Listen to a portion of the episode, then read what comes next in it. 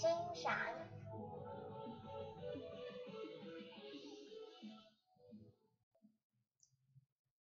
Hello，大家晚安。来，今天是要聊铜臭，对不对？那哎呀，铜臭的东西太多。其实啊，不管是金融投资、理财、操作，总之只要是跟钱有关系的，都叫都叫做铜臭味，OK 吗？那上次讲到的是台积电，那我们呃今天聊讲讲点基金好了。因为是广播嘛，广播的话，达大的看法就是轻松一点。那当然之后呢，当各位有什么想问的、想听的，那可能要怎么样让我知道呢？可能从 FB 吧，或者是从不同的方式。总总之，我我我相信一定有机会可以让我知道的。因为这个网络广播的部分来讲话，它能不能够留言呐？能不能够有什么讯息可以让我看到？这个我还要研究一下，因为各位也知道嘛。我跟三 C 的熟悉度不是很大，这所有的东西呢都是助理帮我弄好的。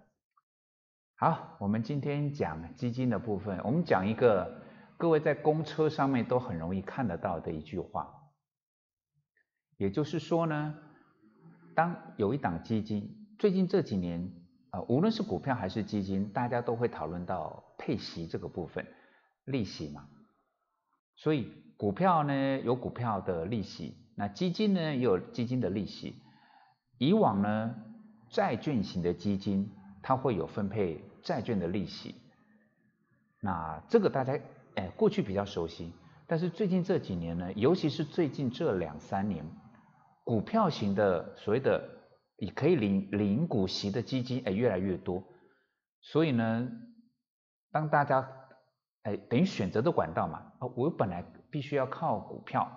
才能够领利息，但是呢，后来发现，哎，基金也可以领利息，而且基金的利息的那种领法跟股票呢，还会有比较炫的一种包装的方式。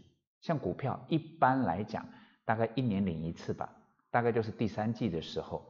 然后后来呢，慢慢的扩大，哎，有些个股还不是很多哦，相对少哦，有些个股呢，一年可以配两次，甚至开始有讨论到一季可以配四次的。啊，基金不一样哦。基金呢，当然也有一年配一次的。不过基金现在越来越习惯就是什么？我每个月都配给你。那今天当然不是要跟各位聊说，那我一年配一次比较好呢，还是每一个月配一次比较好？这个是不同的议题。不过今天我要讲的是，因为公车上也没有写到这个哪个比较好嘛。公车上写到的就是在基金，它都会加一句话。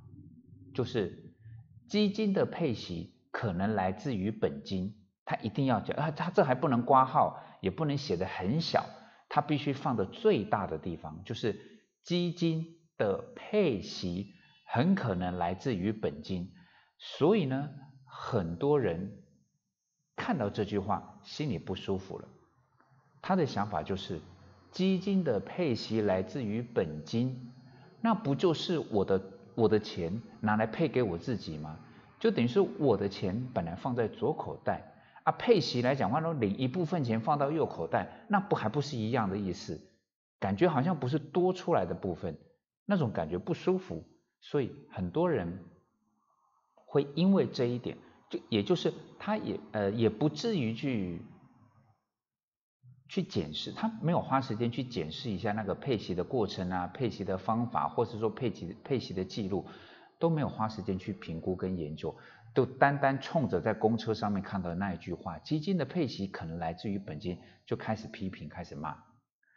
那这一点呢，不是我帮基金的朋友们讲话，因为我。我是从股票自营部出来的，所以我在股票操作的朋友还比基金银行的多呢。不过我必须要帮基金的朋友讲这句话，也是算是厘清各位在基金投资投资的这一件事情上面来讲话，有一个迷失就是基金的配息来自于本金这句话，你为什么会觉得不舒服？啊，布拉达，你刚不是讲了吗？啊，就是啊，都是我的钱呐。啊我的左口袋的钱放到右口袋来讲话，那有什么好处？各位，如果这个道理是对的，如果这一点是你批评基金的配息来自于本心，这是你的关键的话，那同样的逻辑跟同样的理由，你必须在股票这件事情上面有同样的看法。譬如，我们就讲中华电信好了，因为很多人很对中华电信很感兴趣嘛。你说中华电信，它我们先我们用一百块比较好算，OK？中华电信一百块，你买了一张十万块嘛，手续费那些税我们都先不算，这样比较好讨论。我花一百块，也就是花十万块，我买了中华电信，我买一张，然后呢，它配息了，我假设它配息配八块，好不好？我假设它配息配八块，也就是说呢，也就是说呢，你花一百块去买，他送给送给你多少？因为一等于是他配八块，就等于他送你八千块。你花了十万块，你可以领到八千块的利息钱。大家觉得都很好啊，这样子哇，那个值利率百分之八很好啊。各位请记得，如果我今天。把刚刚在基金你在公车上面看到的那一句话，我原封不动的放到现在这个中华电信来上面来讲说，中华电信的配息不是可能，中华电信的配息百分之百来自于你的本金，你会有什么想法？刚刚你本来觉得说一百块配了八块钱，值利率百分之八，哇，好嗨山嘛！对不对？但是我把公车上那句话，我先移过来啦。股票的配息百分之百来自于你的本金，你到底心情会好还是不好？刚刚那个百分之八的所谓的现金股息的值利率带给你的快感，你还在吗？会不会不开心了？但是事实上。在公车上面你看到的，它的写的是基金的配息可能可能来自于本金，但是股票的配息是百分之百，那不叫可能哦，百分之百绝对肯定就是从你的本金扣出来的，你怎么一点都不生气啊？如果基金那样子写，你就有点不开心了。那股票是百分之百，你怎么会不生气？为什么股票是百分之百？各位。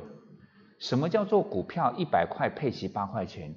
不就是假设你礼拜一买的时候是一百，因为它礼拜二要配息，礼拜一你就是花十万块一张，就是股价是一百块，你就是花了十万块的真金白银买了那一张中华电信，对不对？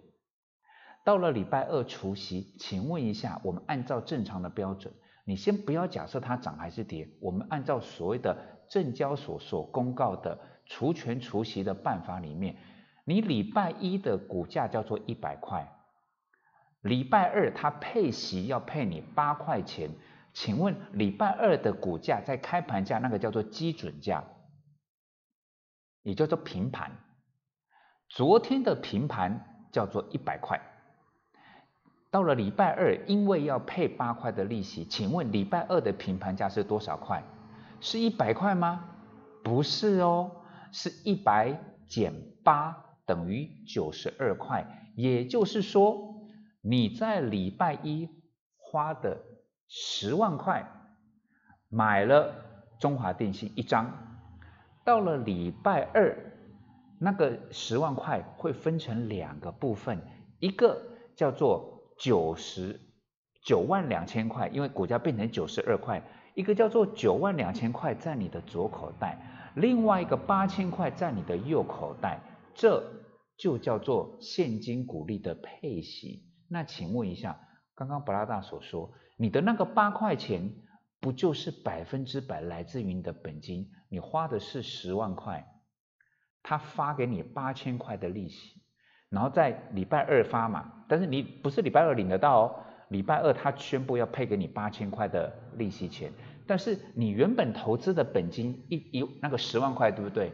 礼拜二，各位，如果礼拜二一开盘以基准价来讲，你礼拜二九九十二块钱，你把它卖掉，你的本金剩多少？本金不就是剩九万二？但是你的右口袋还有八千块的利息钱，九万二加上八千块啊，不就是等于十万块啊？就跟你的十万块的本金不是一模一样？那不就代表那个八千块完完全全百分之百是从你的本金里面扣出来的啊？那你怎么不开？你怎么没有不没有生气？因为什么？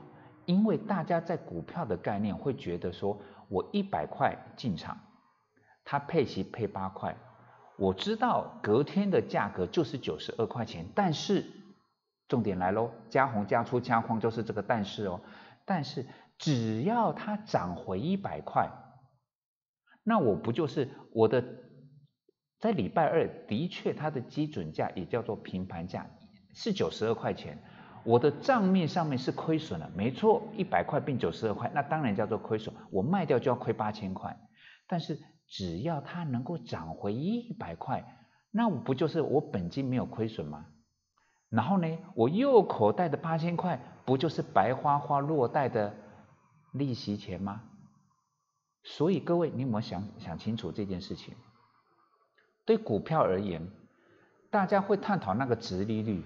在探讨值利率，就是你现金股息是配你八块钱，然后你的本金是十万，然后他用的是八除以十万，就八块除以十万块，所以说你有百分之八。这个是一个假设是什么？假设你一百块，最终还是一百块哦。你礼拜一进场一百块，礼拜二。他扣了八块钱的利息之后，礼拜二的平盘基准价就只剩下九十二块钱。但是如果礼拜三、礼拜四，或是下个月，或者是两个月之后，它的股价再涨回到一百块，你的本金没有减损，你的八块钱的利息拿到了，所以值利率叫做百分之八，定存呢只有百分之一。这个呢有百分之八，所以就掌声鼓励。这个时候呢，你一定掌声鼓励，好开心。但是如果没有涨回一百块呢？大家都假设它会涨回一百块，对不对？我们先不讨论它会不会涨回一百块，而是你从数学的角度，从合理的角度来讲，你那个八块钱不就是从你那个一百块里面扣出来的吗？所以。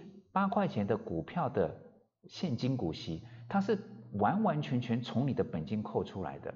只是当大家假设、相信、期待一百块会回到一百块，所以大家不会有什么负面的感觉。但是如果这样子的假设，如果这样子的一个逻辑是 OK 的，那能不能够用同样的概念也放到？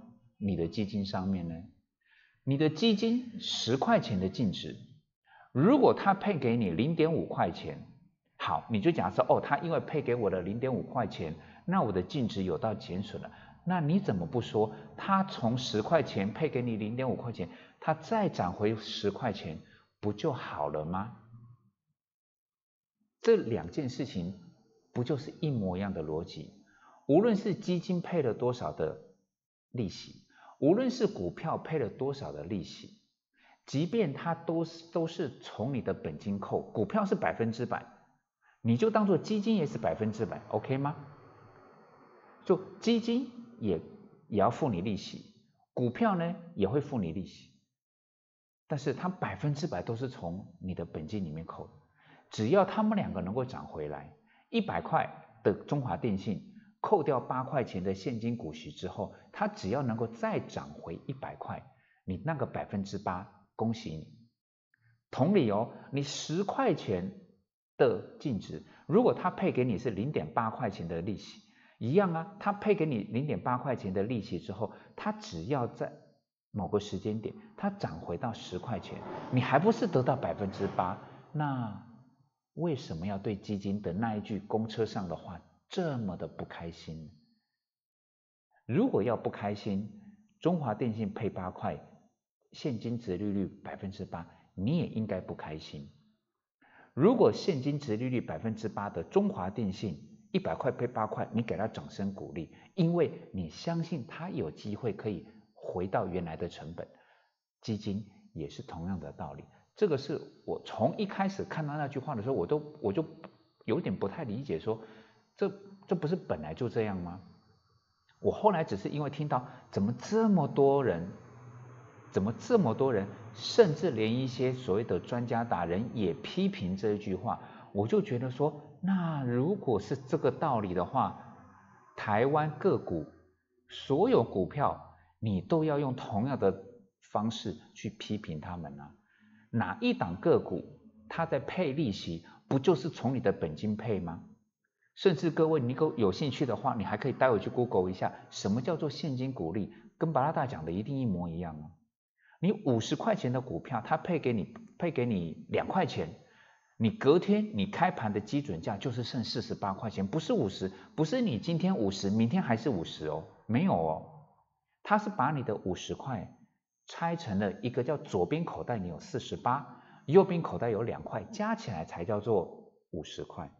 所以你那个两块是必须假设它会从四十八块再涨回五十块，你就会有那个值利率了，你就拿到那个投资报酬率就会比定存还要多的，那是有假设的。假设那个四十八会回到五十块，假设那个九十二块会回到一百块，这个假设如果是合理的假设，那个叫做填权填息，OK 吗？同理。基金当然也可以呀，你不能够用不同的标准哦。基金不能填息，股票才会填息。股票会从九十二块涨回一百块，股票会从四十八块涨到涨到五十块，哎，基金就不可以从九点二涨回十块钱，这是哪来的道理呢？